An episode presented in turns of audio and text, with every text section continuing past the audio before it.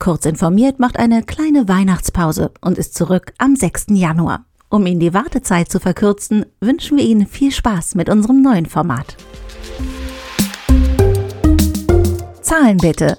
Jeden Dienstag neu bei Heise Online. Heute 31 Begriffe für das erste Kreuzworträtsel der Welt. Geschrieben von Detlef Borchers, gelesen von Isabel Grünewald. Zum Weihnachtsfest 1913 schenkte der britische Journalist Arthur Wynne den Lesern der New York World einen ganz besonderen Zeitvertreib. Das erste Wortkreuz erschien. In dem rautenförmig aufgebauten ersten Kreuzworträtsel mussten 31 Begriffe gesucht werden. Für die Weihnachtszeit sollte sich Arthur Wynne in der Sonntagsausgabe der New York World vom 21. Dezember 1913 einen Rätselspaß ausdenken, der jemanden über mehrere Tage hinweg beschäftigen kann. Wynne erinnerte sich an seine Kindheit, als er mit seinem Großvater in Liverpool magische Quadrate ausfüllte. Das waren Sudoku-artig aufgebaute Kästen, in denen jedes Wort senkrecht wie waagerecht einen Sinn ergeben musste. Erfunden wurde diese Rätselform angeblich vom Journalisten Giuseppe Eroldi. Jedenfalls erschien sein erstes Quadraträtsel am 12. September 1890 in der Secolo Illustrato della Domenica. Wynne nahm die Idee auf und konstruierte ein großes, seitenfüllendes Wortkreuz, das beim Publikum bombig ankam. Gleich nach Weihnachten fragten die Leser, wann das nächste Wortkreuz erscheint. Mit dem dritten Worträtsel von Win wurde das Wortkreuz durch einen Fehler des Setzers zum Crossword-Puzzle, dem Kreuzworträtsel.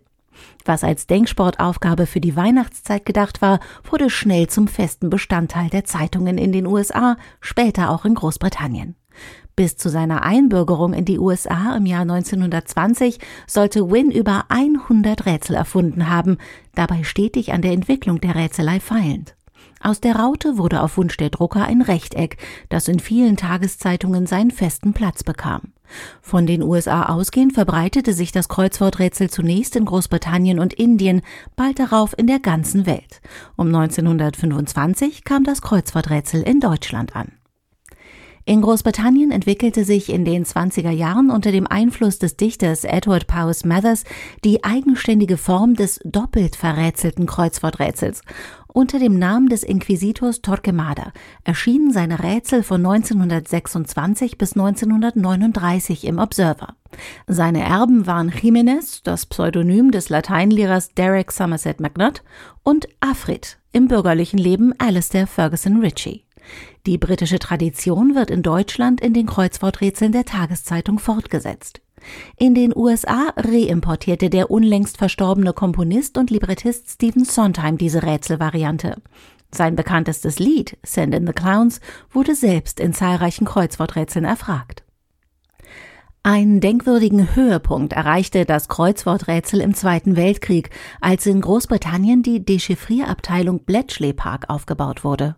Hier arbeiteten Codeknacker wie Alan Turing daran, die verschlüsselten Funksprüche der Deutschen zu entziffern. Man konnte schlecht geeignete Kandidaten und Kandidatinnen per Zeitungsanzeige suchen, ohne das streng geheime Projekt zu gefährden.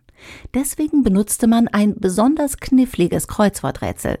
Wer es in weniger als zwölf Minuten lösen oder eben dechiffrieren konnte, wurde zur Mitarbeit im Bletchley Park eingeladen. Zu den bekannteren Kreuzworträtseln zählt das Rätsel, das am 5. November 1996 in den USA erschien, dem Tag der Wahl des nächsten US-Präsidenten. Hier sollte unter 39 die Schlagzeile des nächsten Tages gesucht werden.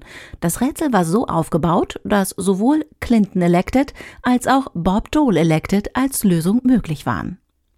Denkwürdig auch das Kreuzworträtsel, das am 7. Oktober 2011 in der New York Times erschien, nachdem Steve Jobs gestorben war.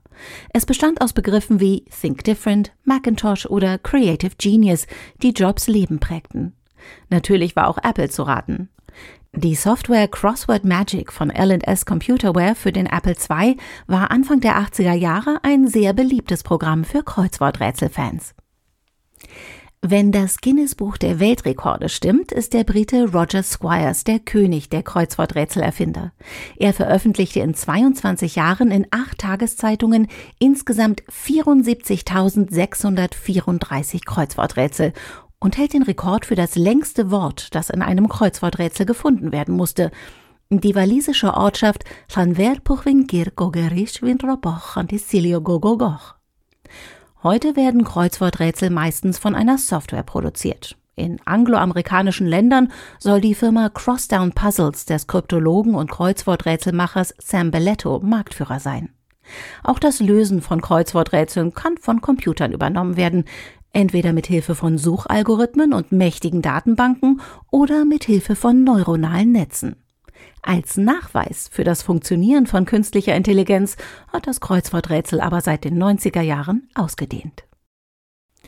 Diesen Artikel sowie alle weiteren aktuellen News lesen Sie natürlich auch während der kleinen Weihnachtspause unseres werktäglichen Nachrichtenüberblicks kurz informiert auf Heise Online. Zahlen bitte. Jeden Dienstag neu bei Heise Online.